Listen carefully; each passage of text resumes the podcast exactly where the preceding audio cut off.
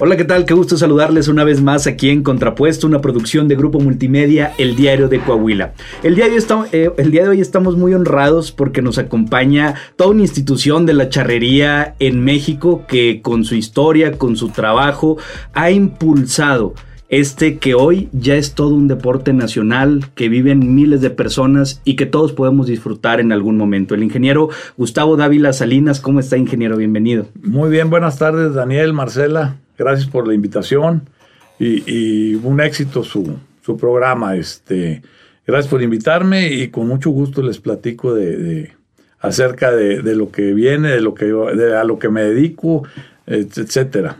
Muchas gracias. Nosotros encantados, ingeniero. Eh, tiene una historia impresionante que vale mucho la pena conocer porque esa historia va ligada también a la historia de cómo ha crecido la charrería, no solo en nuestra región, sino en todo el país. ¿Nos podría platicar cómo inicia su gusto por la charreada? ¿Cuál fue su primer contacto con los animalitos en su infancia? ¿Cómo se enamora de este mundo? Ok, mira, te comento, pues bueno, soy originario de, de Coahuila. Este, y mi, mi, padre pues siempre estuvo muy relacionado con el campo, tenía ranchos manzaneros, agrícolas y ganaderos. Y, por tal giro que tenía mi papá, pues bueno, yo, yo por ende tenía mucho contacto con todo lo que tenía que ver con el campo, con animales, etcétera. Posteriormente, yo creo que cuando yo tenía unos seis o siete años, él ya tenía un establo lechero ahí en Arteaga, en, el, pueblo de Arteaga, en el municipio. Y, este, y entregábamos la leche la, en aquel entonces ya terminada leche rica, y, era la leche rica, creo, este, donde entregábamos la leche. Y íbamos muy seguido al establo porque pues estábamos mismo ahí en Arteaga, entonces nos quedaba muy cerca y era como el jardín de las casas, ¿no? De, de, de los hermanos, íbamos ahí siempre al, y ahí fue donde empezamos a montar los primeros, a montar yo, donde yo empecé a montar los primeros caballos, este, y a tener el gusto por los animales, los caballos, la agricultura, etcétera, la ganadería. Si, le gustó este mundo eh, completamente, dijo, yo quiero seguir con esto que he estado viviendo desde pequeño. Porque es lo que siempre vi, o sea, ahora, ahora, ahora sí que es donde yo me, me desenvolví, me desarrollé, este, donde crecí. Eh, vivía en Arteaga, estudiaba en Saltillo, iba y venía todos los días este, a la escuela. Y bueno, pues me tocó, me tocó la fortuna de, tener la facilidad de poder ir a ver animales, de montarlos, de tenerlos en mi casa, de tenerlos en el establo, de, de que mi jardín fuera una huerta, ¿verdad? Claro. No, y qué chulada, qué bonito haber sido poder vivir la infancia de esa manera, al leer el libre con los animales, con las plantas, jugando también con los hermanos. Sobre todo que, pues un ambiente muy sano, ¿verdad? Siempre fue los, los ambientes de pueblo, de, de campo, de todo eso, pues siempre es muy sano. Oiga, ¿y cómo llegó el ámbito de la charreada? Porque ahorita nosotros ya vemos la charrería muy eh, institucionalizada, con muchos protocolos, con los lienzos y demás, pero ¿cómo era en aquellos tiempos cuando usted comenzaba? Mira, en aquellos tiempos, cuando yo tenía alrededor de unos 13, 14 años, este, en, aquel entonces... Eh, un grupo de amigos que coincidíamos por el gusto del caballo, que también tenían establos, etcétera, ahí mismo en Arteaga, nos juntábamos los entre ellos mi hermano también pues andábamos siempre juntos nos juntábamos los domingos o los sábados en corrales de establos lecheros de los nuestros o de los amigos y jineteábamos los becerros que tenían de engorda ahí en, esos corrales. Y, y, así se fue haciendo el tema de, de los jaripeos ahí en los, sábados y domingos en Arteaga, pero realmente queríamos más tema de, de ecuestre y pues era puro jineteo de, de, becerros. Ok.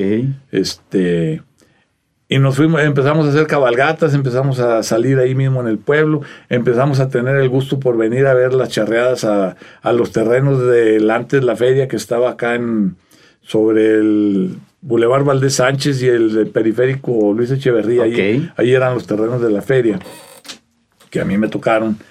Y nos veníamos los domingos a ver las charreadas y pues todo eso nos emocionaba mucho.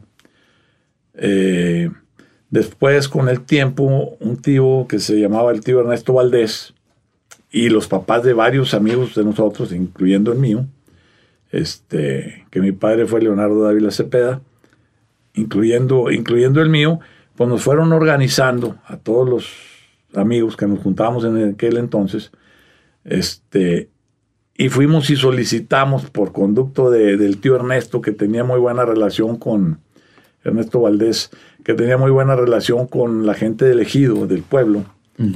Y fuimos a varias juntas ejidales los domingos durante, pues a lo mejor, no sé, seis meses o más, para ver si nos podían donar un pedazo de terreno para construir un lienzo charro en el futuro. Y, bueno, pues el ejido tuvo a bien, después de muchas sesiones, donarnos donde actualmente se encuentra el lienzo charro, que en aquel entonces era en las partes muy afuera de Arteaga, en las afueras de Arteaga, entre Arteaga y Bella Unión, este, en una esquina este, rocosa, nada, nada buena para los cultivos ni para la ganadería, etcétera, pero que nosotros la podíamos este, utilizar o sacar provecho ahí de, del lugar donde estaba. Y como era dado, pues eh, teníamos que aprovecharlo. Entonces, luego con el tiempo, este, conseguimos por medio de mi papá y otras gentes, en los aserraderos de San Antonio, Santa Rita, La Ciruela, acá para el área de San Antonio de las Alazanas, que nos donaran la madera de costerón, que prácticamente es el desecho de, la madera, de, de, los árboles, ¿verdad? la, parte de los costados de los árboles. Y, y nos donaron todos esos costerones y conseguimos el transporte para trasladarlo a Arteaga y entre todos los amigos que nos juntamos y, gente que nos ayudó, porque luego ya se fue involucrando gente del pueblo ahí a ayudar, a cooperar, a, poner algo, este, cuando vieron que estábamos ya muy decididos y se levantó el primer lienzo charro en Arteaga, Coahuila, que era un lienzo de pura madera, de pura costerón, y donde faltaba madera completábamos con pacas de, pacas de pastura, de, de rastrojo o alfalfa. Y nos alusábamos, me acuerdo, con las camionetas. Ya pues, normalmente se nos hacía de noche. Y nos alusábamos con las camionetas. No había, no había bancas, no había gradas, no había nada, ¿no? Este, eso te hablo pues allá por los setenta y tantos, setenta y siete, setenta y ocho, por ahí. Posteriormente, más, más adelante, eh, en tiempos de la administración de don Oscar Flores Tapia, que era muy amigo de toda la gente de Arteaga, conocido, pariente de todos. Le platicamos la idea, nos lleva el tío Ernesto ahí a su granja, Santa Isabel, que recién la había construido, este, a platicar con él, le platicamos de qué se trataba, este, y en la administración de, estando de presidente, buen amigo también Charro, Pedro Cepeda Siller, este, es cuando nos concede y nos ayuda, nos apoya y se construye el lienzo charro de Arteaga. Y a partir de ese lienzo charro se construyen, pues bueno, ya muchos lienzos charros, como el de, el de Parras, el de Lanarro, el de Sabinas, eh, eh, quiero pensar que el de Acuña, eh, así de varias ciudades, este, sobre todo al norte, me apoyó mucho en, en, todo el norte, lo que era la frontera norte, este, con lienzos charros a todos los lugares que era un lugar de esparcimiento de las familias, de actividad este, los domingos, ¿no? Finalmente. Nos mantenía ocupados a todos, a, mucha gente. Oiga, ¿y cómo fue para usted que algo que al principio era meramente una convivencia, una recreación con los amigos en el tema de los jaripeos, cuando, cuando lo hacían de esta manera con, con las vacas que tenían ahí mismo en Engorda, ver que después con mucha insistencia y, perseverancia, se logró este primer lienzo que tenía, pues todas estas escaseces que usted ya nos comentaba, que no tenía baños, que lo, completaban ahí con paca, pero que ya estaba ahí el lienzo y que después, con esta misma determinación y con este trabajo, se pudieron hacer todos estos otros lienzos y de esta manera impulsar así la charrería. bueno, pues es una, es una gran satisfacción ver cómo la charrería sigue siendo hoy por hoy, pues el el deporte nacional por excelencia, este, y cómo nos llama a todos los mexicanos o a muchos de nosotros, este, cómo te invita a practicarlo, a seguirlo. Y mm, saliendo de, ahí un poquito, es, es ahí como teniendo tanta este, aceptación por, por, la, por los charros, es como va evolucionando.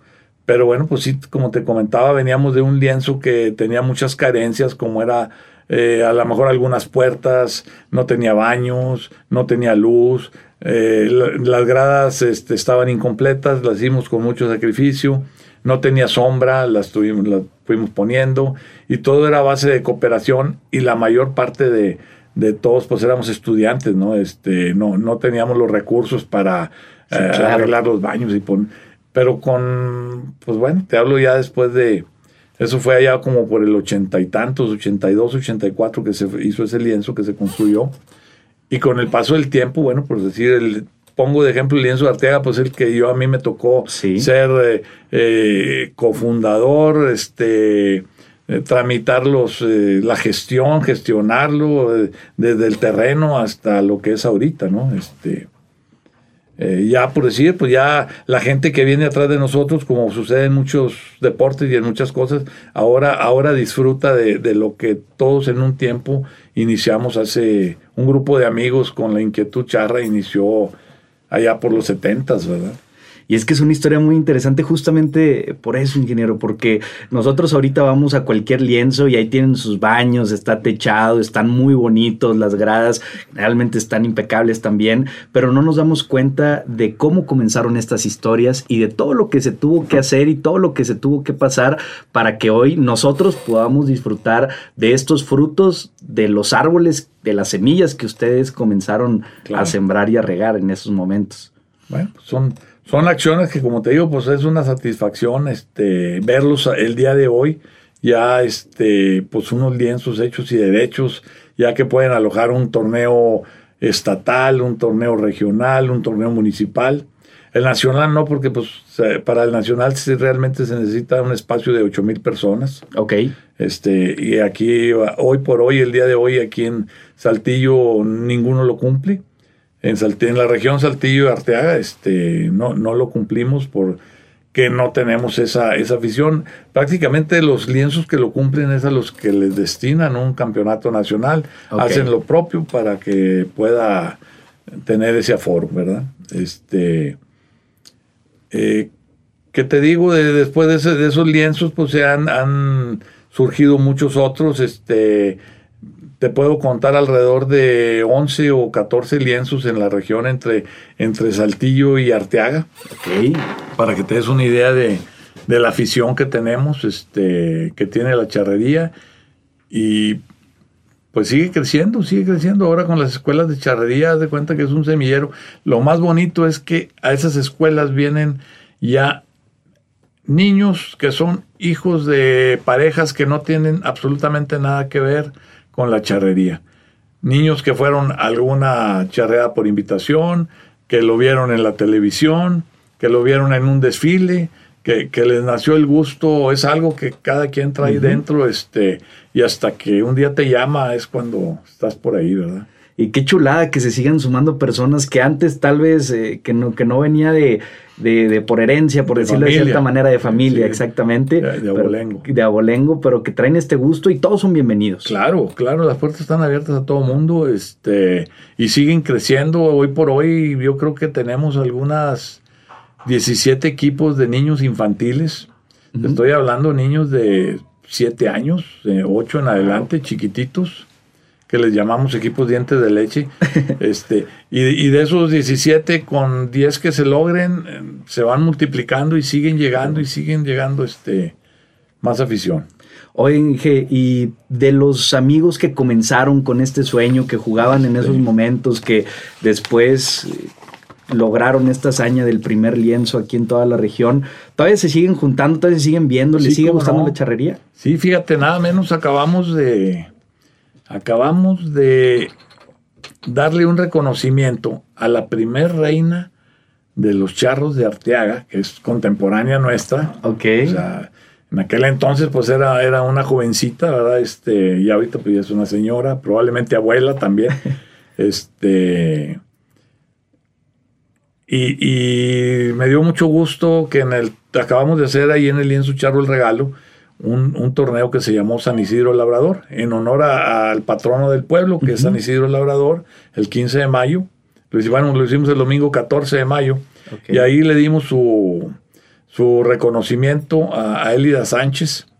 Este, fue la reina de los charros de San, de San Isidro de las Palomas, es como se llama el equipo. En el año del 84, en la primera feria de la manzana que se hizo en el pueblo.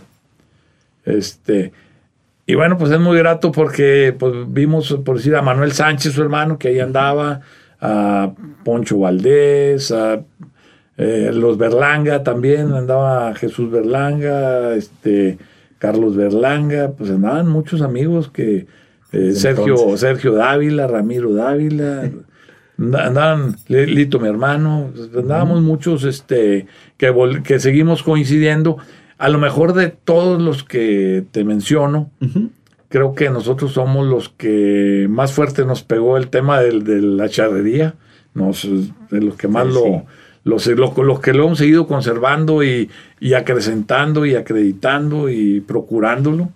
Eh, pues bueno, todos por distintas eh, situaciones, pues te descuidas, te dedicas a tu trabajo, se te va, este, se te va complicando. Digo, la, la, verdad es un deporte complicado, no es como agarrar una, balón de fútbol y ponerte a, jugar o ir a jugar al parque, ¿verdad? Este, es más complicado que eso. Este, eh, y bueno, pues sí me dio mucho gusto ver ahí a, mucha gente que, que, ya hacía unos tres años, ahí mismo en el lienzo de Arteaga les dimos un reconocimiento a todos los que en aquel entonces nos involucramos en, el, en la creación de ese mismo lienzo, ¿verdad? Ah, qué, qué bonito. Que, éramos muchachos todos, o sea, de 15, 16 años, 18. En esos momentos, ¿alguna vez usted se imaginó que la charrería crecería de esta manera aquí en la región y en el país en general? Fíjate que, que eh, a lo mejor en esta región sí, sí pensé, porque teníamos muy próximo el lienzo charro aquí en Saltillo. Ok. Este, tenemos aquí en Saltillo una gran influencia charra que es don Macario González, que, es el ícono aquí de, nuestra región y, muchos lo tenemos de ejemplo.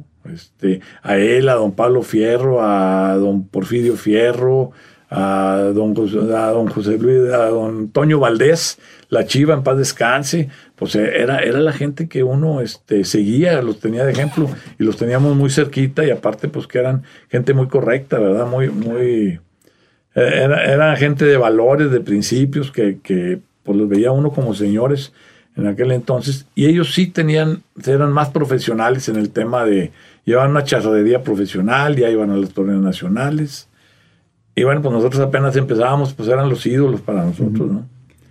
Oiga, don Gustavo, ¿y cómo es para usted ahorita voltear a ver para atrás y, y revisar o recordar ese camino recorrido y darse cuenta que hoy también su hijo, por ejemplo, lo acompaña en la charrería y que esto ha crecido de esta manera. ¿Cómo es para usted poderlo compartir ya también en familia y no solo como un hobby o un gusto o un deporte que a usted le guste, sino que también a los suyos? No, bueno, pues es una, una gran satisfacción. Eh, sobre todo hacerlo en familia, lo que te comentaba, que, el, que el padre, el hijo y el nieto estén en el mismo equipo no es muy fácil, no es un gusto que, cualquiera se puede dar, digo, por la edad y por todo eso, por lo que conlleva, ¿no? Y, mantenerte activo a tus 60 años o a tus 70 años, este, pues no es, no es tan fácil, este, sobre todo deportivamente hablando. Sí. En ningún otro deporte te permite, por la edad, por, por el, los reflejos, este, las habilidades se te van mermando con el tiempo la charrería te lo, te lo da. Y pues es un gusto que te acompañe tu hijo en el deporte, que juntos desde en la mañana preparen el equipo, preparen caballos, remolque, todo lo que conlleva para ir a una charreada. Este. Y ahora los nietos, ya tengo ahora una pequeña nieta que, que también este, no me acompaña todavía a las charreadas, pero va y le encantan los caballos. O sea, ¿Sí? sí es algo que, que, que sigue y sigue creciendo, ¿no? Qué, chulada, qué bonito, ¿no? Verlo de esta manera. Sí, en lugar de decirme abuelo, me, hace como el caballo, como ese es mi nombre, me hace. Eso soy yo. sí. Pero qué bonito que también les, que les guste y que puedan estar en este mundo, porque además el mundo de de los charros, de la charrería, es un ambiente generalmente así, muy familiar, en donde se hacen amistades, en donde se comparten muchas anécdotas y muchos momentos positivos, a diferencia de otros deportes en donde tal vez esta competencia que puede llegar a haber crea fricciones y conflictos, pero aquí es, es muy ameno, ¿no? Eh, sí, es sumamente ameno, es una gran familia, te das cuenta que, pues imagínate que todos los equipos charros que yo conozco ahorita, pues son los equipos que yo tengo conociéndolos desde los 15 años. Este, eh, se siguen conservando esos equipos, si me explico. Entonces somos un grupo, eh, una familia, la familia Charra es muy grande y todos nos conocemos, todos sabemos quién es hijo de quién, de, de dónde, si algo le pasa, sabes quién, con quién hay que llevarlo, quién, quién lo atiende, quién es el responsable de él. Este, pues es familia, o sea, todos ellos, eh, ¿qué te digo?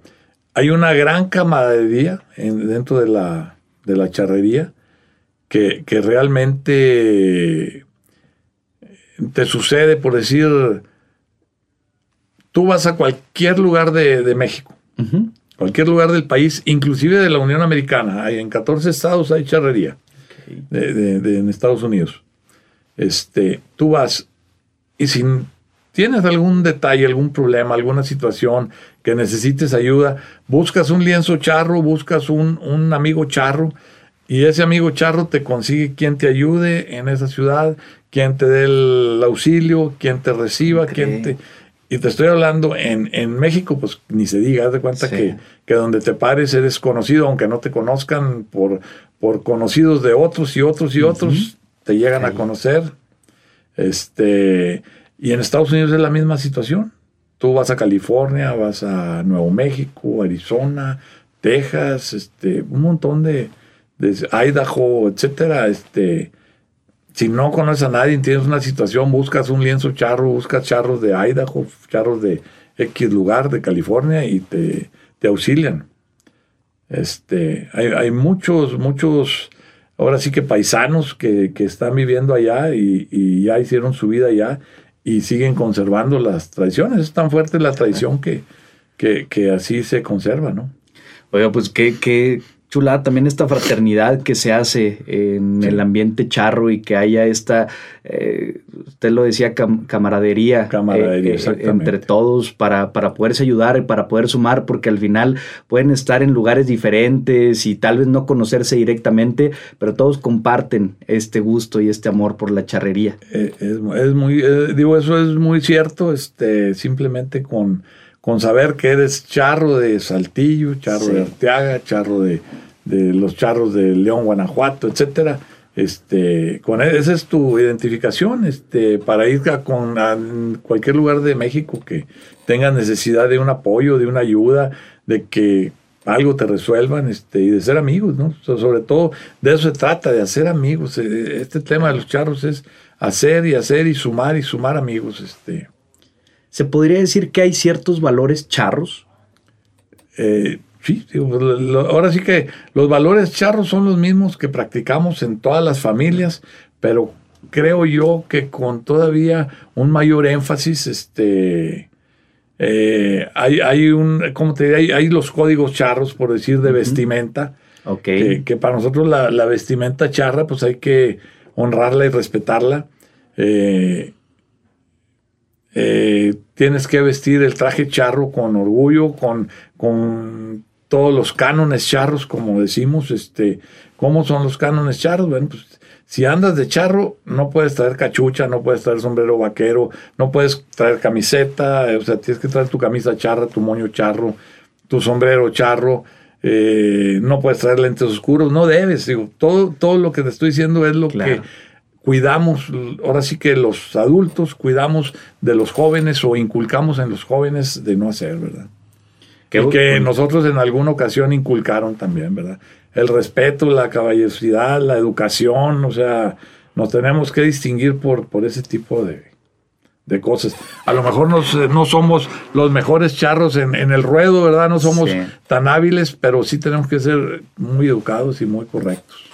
Pero qué interesante que, esos valores se refrenden ahí a través de, la charrería y que quienes están en este mundo también compartan esas ganas de, potencializar estos valores. También una sociedad en la que cada vez, eh, digo, vemos que muchas veces lamentablemente los valores, la familia, la lealtad, la honra, el respeto se, se van degradando poco a poco, pero que se mantengan y que se sigan pasando también de generación en generación, pues es algo que suma no solo a los charros en su persona, sino a la sociedad en general. Fíjate que, este, eh, eh, ¿cómo te diré? Somos muy celosos de, la tradición, del traje, del respeto al, al, Para nosotros es como un uniforme, ¿no? Este, como cualquier militar que tiene su uniforme impecable. Pues bueno, así es como tratamos el, atuendo charro.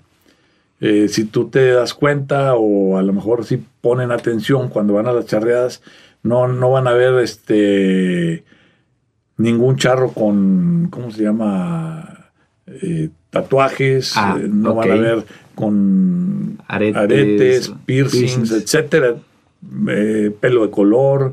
O sea, hasta eso en, los temas de los atuendos tenemos ciertos colores este, que no están permitidos. Este, y no están permitidos porque no son los colores, los colores típicos o tradicionales de los charros. ¿Cuáles serían los, los colores que sí son los tradicionales? Digo, los, tradicionales, pues es el, negro. El, crema, el negro, el blanco, el rojo, este, el café, eh, colores, los que tú conoces. Sí. ¿Cuáles son los que no están permitidos? Los eh, fosforescentes, verde fosforescente, amarillo fosforescente, morado, etcétera. Ese tipo de, de tonos pues no son los que, los que estamos acostumbrados a ver en... Los que tú ves en el Zarape de Saltillos están permitidos todos. Ah, excelente. ¿Sí me explico? Sí, O sea, realmente es un, muy abundante lo permitido y, y, son muy pocos los no permitidos y, muy justificados, ¿sí me explico? Que, que por mucho que también queremos evolucionar la charrería, también somos muy celosos de, de llevarla siempre por el que, que, no, pues, que no se distorsione el tema de los colores. Claro, que no pierda su esencia y la tradición. Que siga conservando los colores tradicionales, ¿verdad? Ok. Oiga, don Gustavo, otra pregunta que, que me llega que es, usted mencionó hace unos momentos que el deporte de la charrería no es como el fútbol de nada más agarrar un balón y pues ponerse a jugar. Uno tiene muchas cosas, engloba bastantes temas y para la gente que nos está escuchando y que tal vez no esté relacionado con la charrería y que tal vez le pudiera llegar a interesar acudir a una de estas escuelas que usted ya mencionó, pero para que también sepan como a qué a qué se están se van a enfrentar. Ok. ¿Qué representa o cómo se lleva a cabo el deporte de la charrería? Mira, para, para, ahorita se oye un poco complicado cuando ya tienes tu, tu caballo propio, pues bueno, se va complicando el grado porque, bueno, pues tienes que tener dónde tenerlo, tienes que pagar una manutención, tienes que pagar su veterinario, sus atenciones médicas, eh, sus cerraduras, trasladarlo, etcétera. Más aparte, pues todo el equipo charro que, que, que conlleva. Pero para las escuelas, para que los papás se den cuenta, que en realidad si el hijo le gusta o no le gusta la charrería o realmente cuántas veces no llevas a tu hijo al taekwondo y le compras todo el traje y resulta que no te quedaste con el traje o el niño se quedó con con el traje, ¿verdad? Fue a las primeras dos clases y se quedó con el traje. Eso sería muy drástico si te pasara con un, con un equipo charro. ¿Sí me explico? Claro. Quedarte con el caballo y todos los equipos y todo lo que conlleva, pues es, es, es un gasto fuerte. Entonces, estas, estas escuelas de charrería, fíjate que ellos proporcionan los caballos en las escuelas. ¿Qué tiene que hacer el niño? Únicamente presentarse, obedecer, ser atento, este, digo, atento es poner atención, es a lo que me refiero, este, ser un niño respetuoso. Y desde ahí, desde chiquito, se van forjando los valores y la conducta, el estilo de, un charro, ¿verdad? Las formas de, ser un charro. Este, Porque no les permiten jugar como a lo mejor en la escuela, si me explico? ¿Por qué? Porque involucras animales y los animales no es como jugar con la pelota, este, entonces tienen que andar atentos. Entonces hay, hay más limitaciones que en, que en otras este, o son mucho más disciplinados, por decirlo así, que en otras este, disciplinas, ¿no? Oiga, platíquenos por favor de las suertes charras, las llamadas, porque muchas veces las escuchamos y no sabemos eh, qué se refieren. Eh, una charrera completa lleva nueve, eh, se compone de nueve suertes. Ok. Empezando por la cala de caballo. La cala de caballo es donde tú demuestras la calidad de rienda de tu caballo, la calidad de sangre de tu caballo, la calidad de, del porte de, de la genética de tu caballo. O sea, si me explico, puedes presentar un caballo muy sencillito como un caballo con mucha genética, con mucho potencial y que aparte tiene la habilidad, ahorita ya nos permite todo esto que ha evolucionado por las líneas de sangre, se van clasificando las líneas de trabajo, las líneas de, de cortador, las líneas de rienda, las líneas, ¿sí me explico? Sí. Entonces, bueno, ahí, ahí todos los caladores o, o la gente que empieza con la cala de caballo, que les llama la atención la cala de caballo, eh, busca caballos que traigan líneas de, de calador, que es donde vienen las habilidades para un caballo. ¿Y, y qué quiere decir la cala de caballo? Tú demuestras la rienda, la, la rienda de un caballo, el dominio de un caballo para girar, para detener, para cejar, que es llevar el caballo hacia atrás, que es el único movimiento antinatural de un caballo. Los caballos nunca retroceden, siempre van para adelante. O sea, entonces eso es algo que tienes que este, enseñar y cuesta el doble de, trabajo este, mostrárselo que ir para adelante, ¿verdad? Enseñarlo. Y, y ese es el, el- la primero. Esa es la primera la primer suerte. Ok. Es, es la, la más premiada y la más penada también. O sea, es, es la, la suerte que lleva a que te dan más puntos, pero que también te quitan más puntos. Ok. Porque cada defecto que le vean al caballo o cada error que cometes al moverlo tiene su penalización.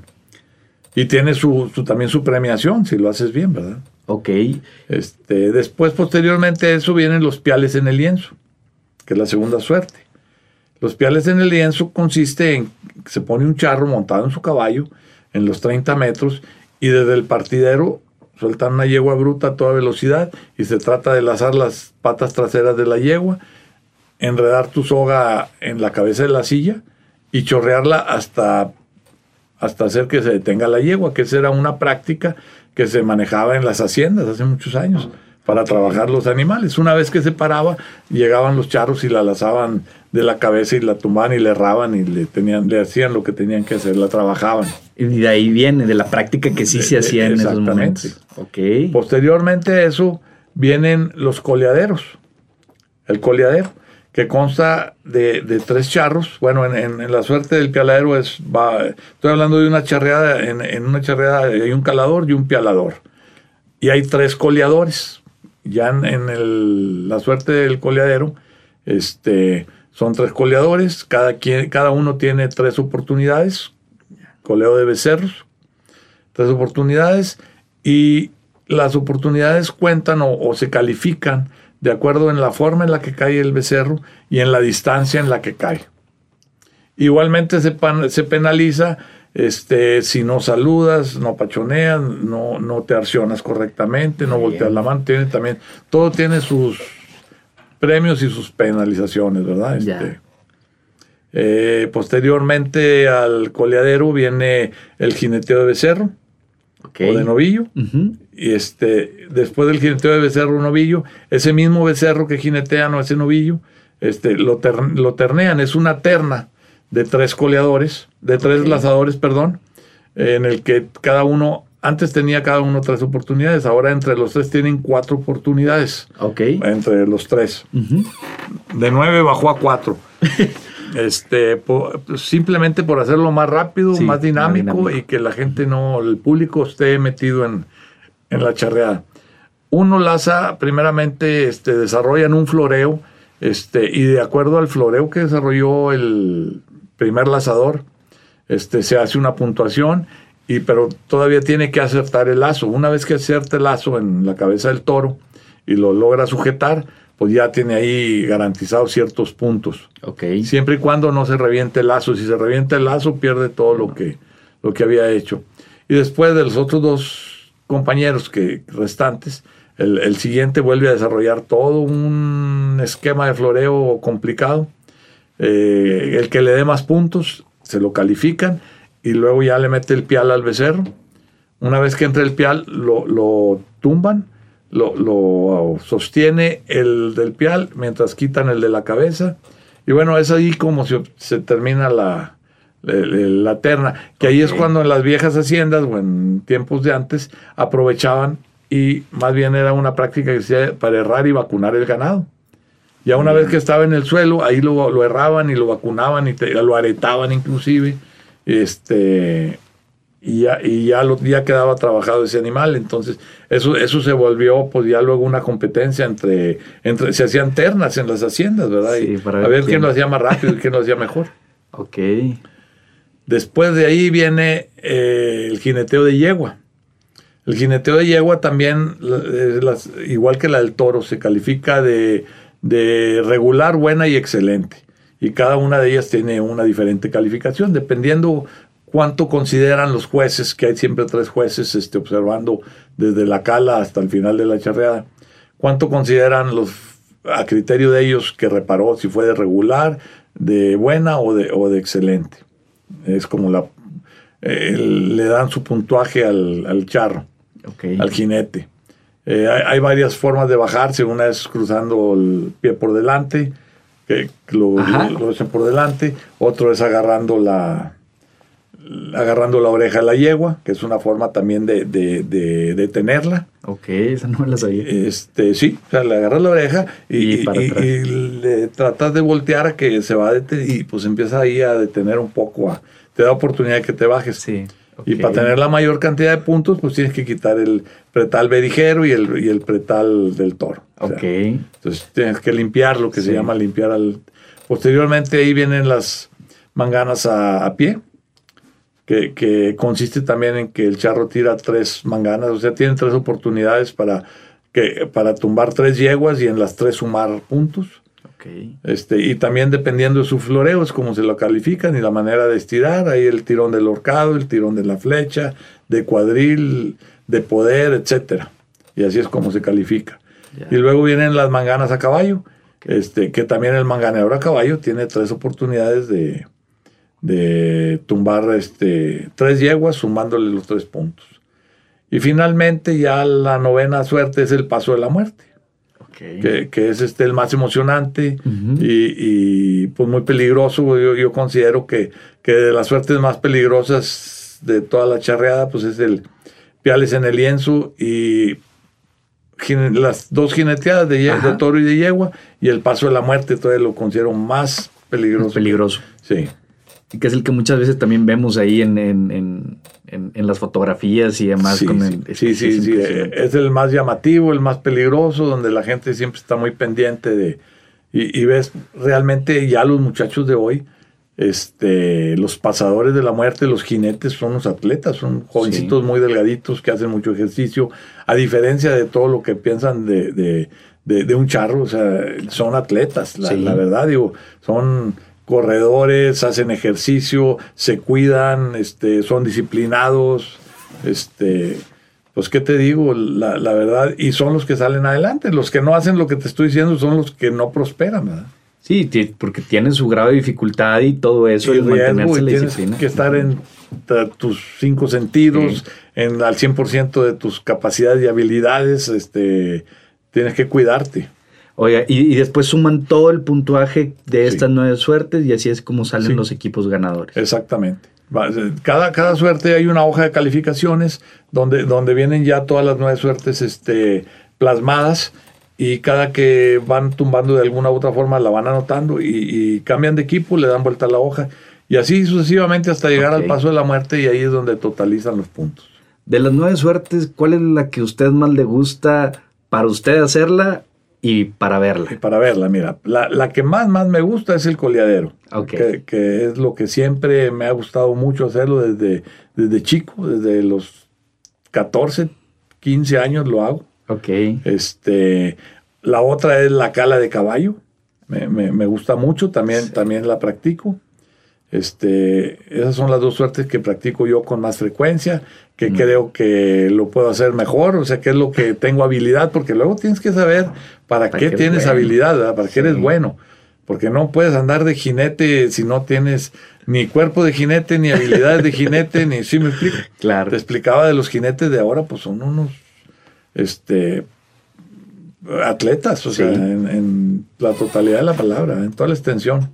¿Y los equipos generalmente están conformados por tres personas o son más? No, fíjate que normalmente somos ocho compañeros. Ocho, compañeros. Puede, ser a lo mejor seis, entre seis y ocho. Ok. Entre seis y ocho. Este, e, ese es lo que se conforma un equipo, que normalmente se...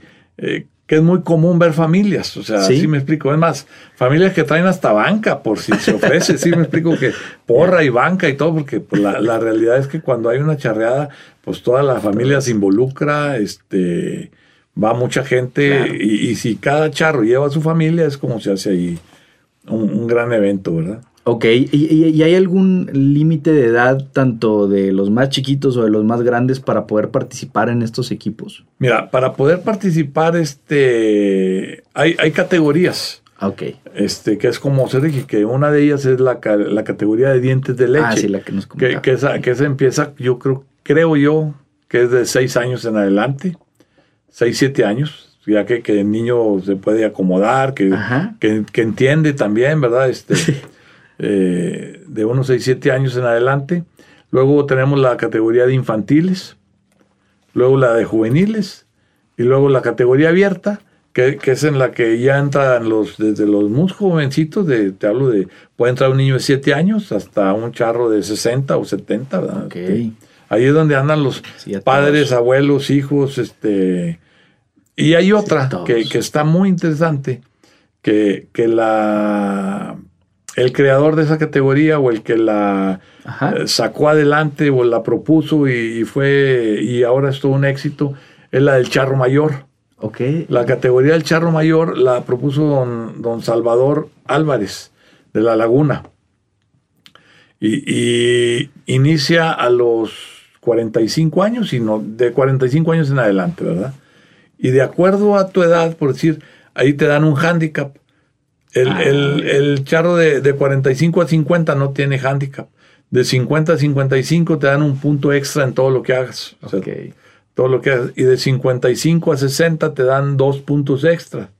Y luego de 60 a 65 creo que tres. Por, por ahí va.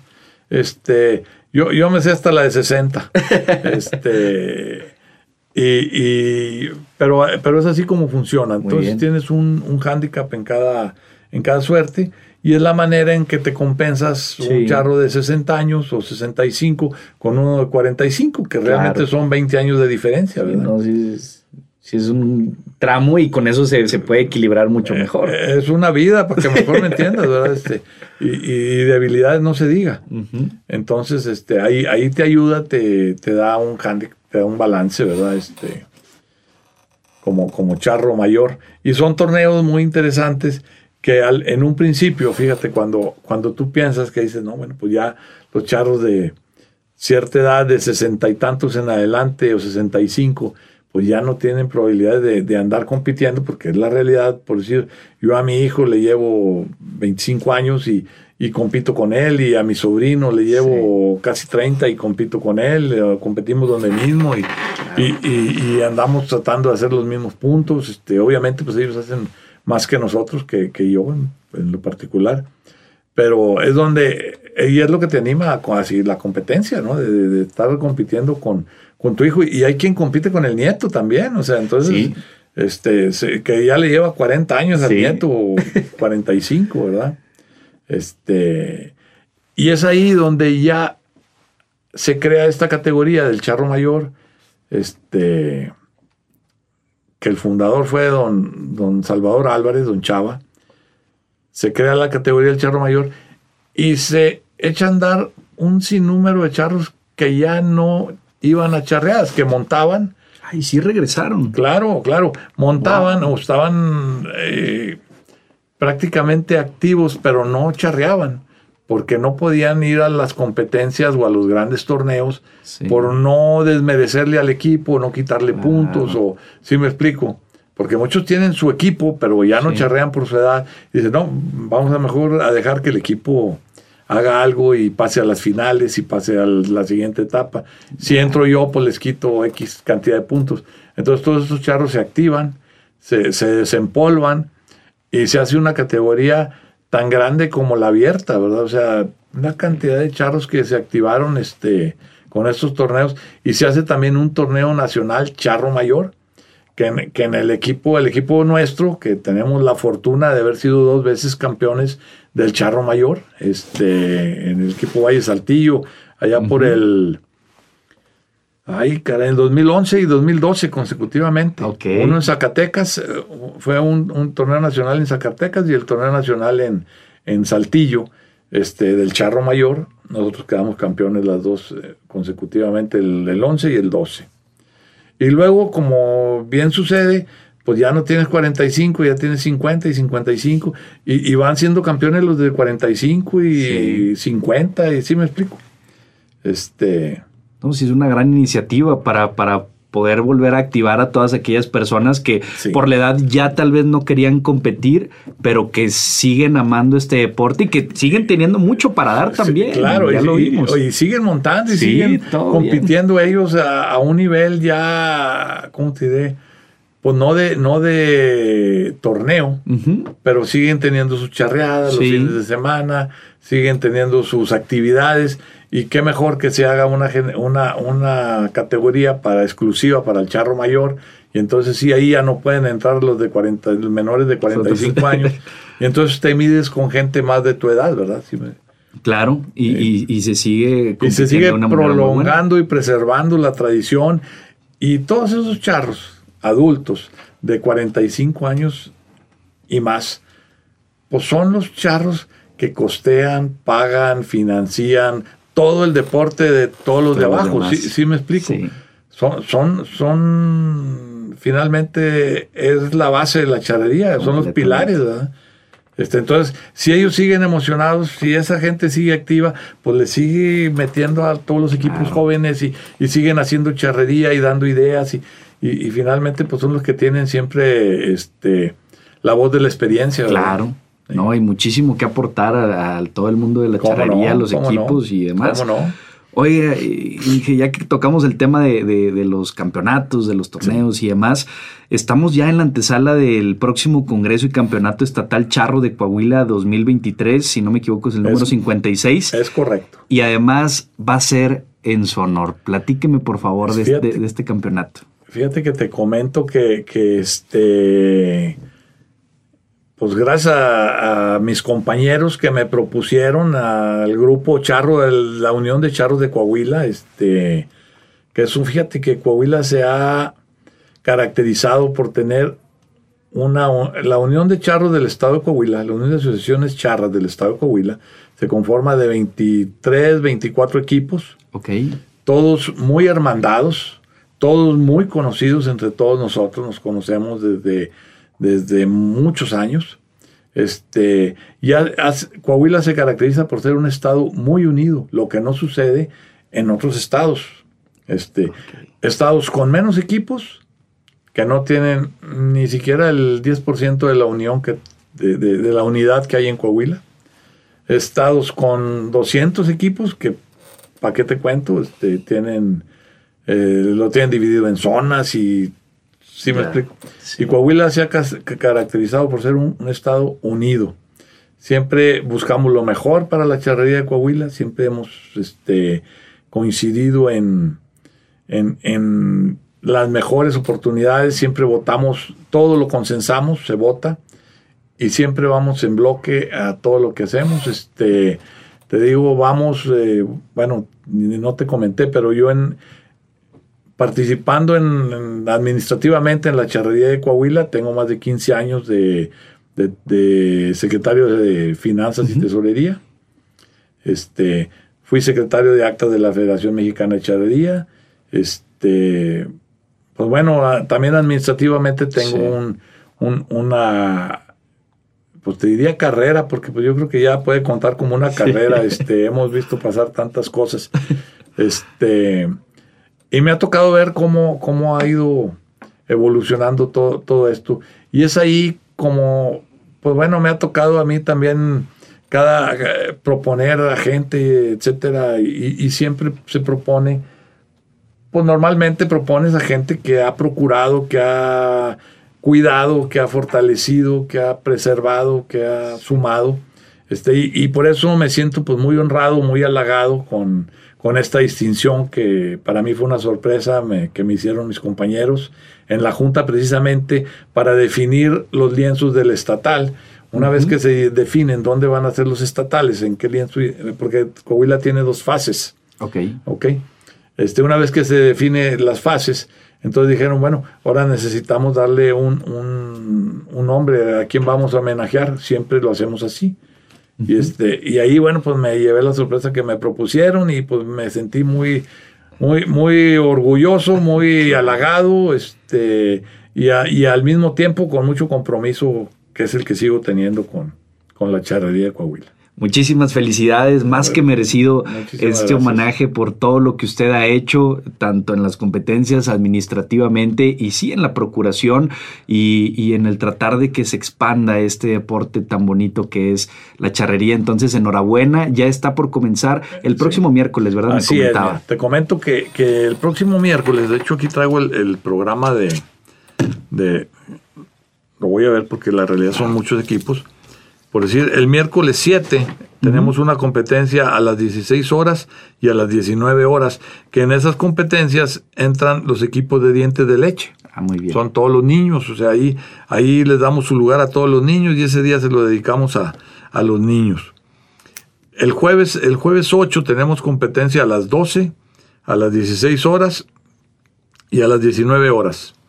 El viernes 9 tenemos competencias igual 12, 16, 19. A las 19 horas es la inauguración y a las 19.30 la siguiente charreada. Muy bien.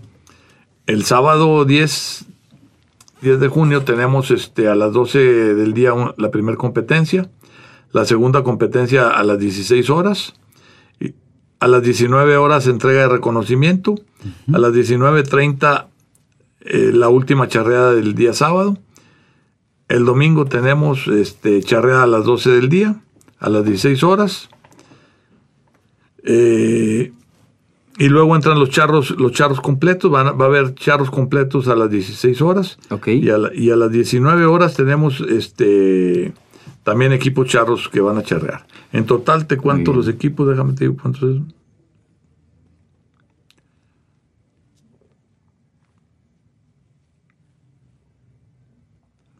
Una gran cantidad de personas y de actividades que se vayan a estar llevando a cabo desde el miércoles para la gente que nos esté escuchando y a la que pueden acudir. Sí. Eh, son alrededor de 36 equipos. 36 este, equipos. 36 equipos. Este, la entrada es, es este, libre. La entrada es libre. El estacionamiento creo que tiene algún costo, pero la entrada es libre. Eh, es un muy bonito ambiente van todos los, eh, van talabarteros, sastres, o sea, realmente la charrería genera una economía tras bambalinas que nadie ve, pero por decir está el, herrero, está el talabartero, está el que vende y hace las chaparreras, está el sastre, eh, están los caballerangos, la gente que cuida los caballos, son familias que se dedican a, cuidar los caballos, que trabajan con equipos. Por si tú te pones a ver, es una gran economía la que se genera alrededor.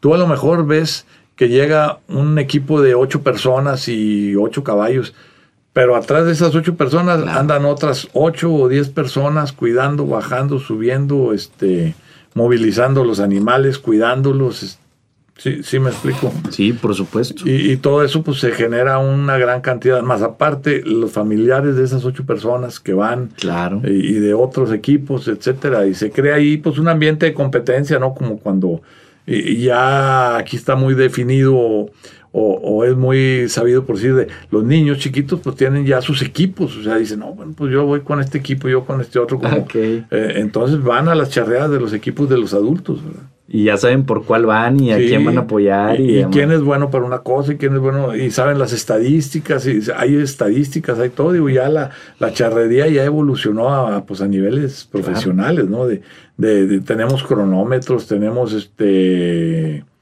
Eh, muy importante, no inicia una, una charreada si no están los servicios médicos presentes. Ah, también. O sea, tienes que pasar al servicio médico, a la atención médica, que te evalúen y, cada competidor tiene que tener el aval de la, de, la ambulancia que está ahí con los paramédicos, de que estás apto. Si, si alguien va en condiciones incorrectas, no lo dejan, no le permiten charrear, no le firman ahí, te, tienen que firmar una, una boleta, ¿verdad? Este, pues lo hacemos ya, e, es muy profesional, este, y por supuesto que invitamos, eh, aprovechamos el espacio para hacer la atenta invitación a todas las personas a que acudan desde el día miércoles. Desde el miércoles. Y hasta el próximo domingo son 36 equipos, diversas actividades que se van a estar llevando a cabo. Y por supuesto... 15 charreadas, este, con diversas actividades, va a haber comida, va a haber música, va a haber este el que tenga algún caballo, hay cosas ahí que comprar, hay cosas ahí, hay cómo pasar el día con la familia.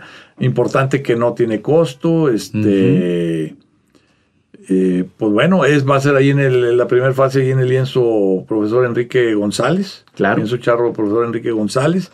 Este es muy, muy buen lienzo, muy fácil acceso, este, excelentes instalaciones, pues tiene todo, ¿no? Este, para pasar un buen día con la familia, un buen torneo, ¿no? No, por supuesto, se disfrutan muchísimo, algo diferente a lo cotidiano también para que las familias puedan ir y disfrutar. Se apoya la economía local, se apoya a los charros y este deporte tan bonito. Totalmente, este, vienen charros de todo el estado, vienen charros de Ciudad Acuña, vienen charros de Piedras Negras, de Sabinas, de Monclova, de Frontera de, de Torreón, de Charros de Arteaga, de, aquí mismo de Saltillo, pues ahora sí prácticamente pues es el estatal charro, ¿verdad? Claro, no, y va a estar increíbles, de eso estamos seguros. Entonces, a partir del miércoles por allá nos vemos.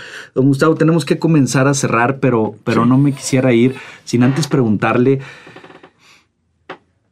qué ha significado la charrería en su vida en el sentido de que qué le ha dejado el mundo charro para las otras facetas de, su vida como empresario, como papá, como esposo? Fíjate que, primero que nada te quiero decir que, que la charrería se vuelve para ti un, estilo, una forma de vida que, lo aplicas en tu vida día a día, eh, que representa para mí una enorme cantidad de amistades, de camaradería entre amigos, de relaciones profesionales, empresariales, etcétera, lo, y lo que le sigue, ¿sí me explico? Digo, la verdad, si tú lo sabes aplicar en tu vida profesional, en tu, en, tu vida social, en tu, eh, si lo sabes, este, cómo te integrar a, tu forma de vida, que es, yo creo que ya todos los charros, este, que tenemos cierta edad, es la forma en que vivimos, y, y te vuelves, pues ahora sí que se vuelve indispensable para ti, ¿no? El, día a día estás, este, eh, por decir, ves gente charra todos los días o todas las semanas y, muchos tienen que ver con empresas, muchos tienen que ver con temas profesionales.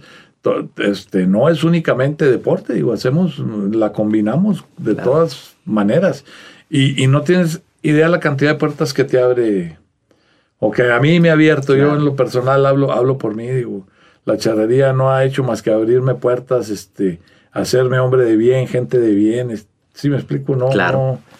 E, e, es algo muy, muy positivo en la, en la vida de, de cualquier persona, de cualquier charro. Oiga, es una influencia positiva. Claro, para su vida. Sí. Y, qué bueno que así sea. Sí, sí, sí. Oiga, y a lo largo de todas estas décadas, desde que comenzaron estos sueños y querer poner el primer lienzo y que sí querían los ejidatarios y luego no y demás, hasta lo que se ha convertido hoy, ¿cuál cree usted que han sido los mayores retos? Porque también imagino que no ha sido del todo sencillo. Este, no, fíjate que, que la realidad no, no ha sido sencillo. Digo, conservarte dentro del mundo charro, pues no es fácil, tienes que tener muchas ganas de, porque aparte económicamente, pues tiene un costo, y, conservarlo durante tantos años, este, también te, te pesa.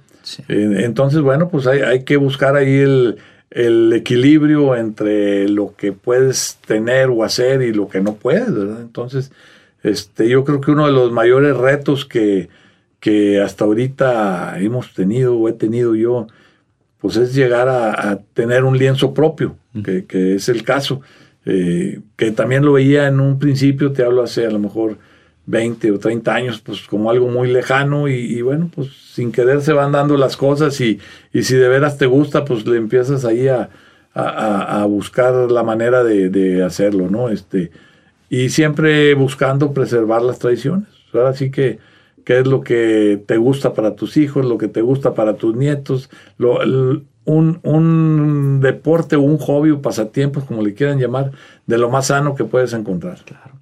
Oiga, y por otra parte, las mayores satisfacciones que le ha dejado usted, ya fue campeón, eh, tiene este, este reconocimiento, ha tenido diversos éxitos en la materia, pero la satisfacción general que más le, le haya dejado entrar en este mundo. la, mayor satisfacción yo creo que ha, sido sin lugar a dudas la cantidad de amigos que, que e, esa es la recompensa, que, que, tienes un N número de amigos que te estiman, te aprecian, te procuran, te buscan.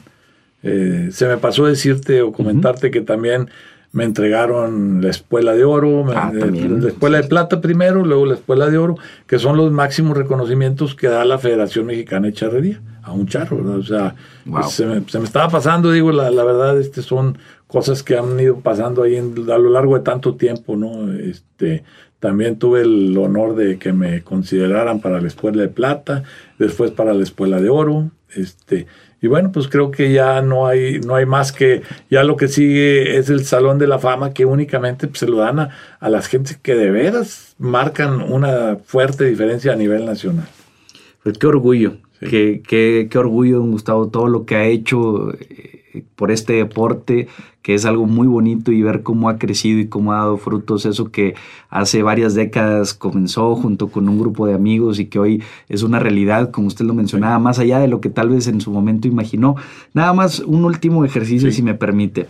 si pudiera regresar al pasado y ver a ese Gustavo de 14 años que comenzaba a, jugar con ello, con, con el tema de la charrería y con sus amigos y demás, ¿Qué ve usted en ese joven que todavía permanezca en Don Gustavo tantos años después y que ha cambiado? Pues no, yo creo que lo que lo que permanece todavía es el gusto, la actitud, la pasión, las ganas de digo, son las mismas que tenía hace 14 años, gracias a Dios, me, me todos los días por decir me, levanto, eh, aparte de mis temas empresariales. Eh, traigo a mi caballo en la mente, este, en, un, en una orillita, ahí, lo traigo siempre, este, con ganas de, ir a montar, con ganas de estar por ahí, checando cuándo es la próxima competencia. O sea, pues te vuelve también competitivo, ¿no? Este, te, mantiene ese, ese hambre de, hacer las cosas cada vez mejor o, o si tuviste algún error, este, corregirlo en, la siguiente oportunidad. Siempre estamos este, tratando de conservarnos en forma, ¿verdad? Este, ecuestremente hablando, ¿verdad? De, estar activos. Increíble. Pues, ingeniero Gustavo Dávila Salinas, le agradecemos muchísimo que nos haya acompañado. ¿Algo más que quisiera agregar? Nomás darle las muchas gracias a ti, Daniel, y a Marcela por recibirme, por invitarme, este, y bueno, pues por darme un espacio ahí para poder platicarles un poco de, de mi vida y de la charrería. Nosotros encantados, de verdad, le agradecemos mucho su tiempo y por habernos nutrido con esta plática de saber cómo viene la charrería aquí en, en, nuestro estado de Coahuila, un deporte tan bonito, tan sano, tan familiar, tan lleno de amistades y pues que, que nos haya contado usted de viva voz es algo que apreciamos mucho y que estoy seguro que también a muchísima gente le va a gustar poder escuchar. Aquí. Claro, Gracias. Y gracias a toda la gente que nos estuvo escuchando aquí a través de Contrapuesto, una producción de Grupo Multimedia, el Diario de Coahuila. Reiteramos a partir de este miércoles para que vayan a este 56 eh, Congreso y Campeonato Estatal Charro de Coahuila 2023 en honor al ingeniero Gustavo Dávila Salinas. Muchísimas gracias, cuídense mucho, nos escuchamos en la próxima.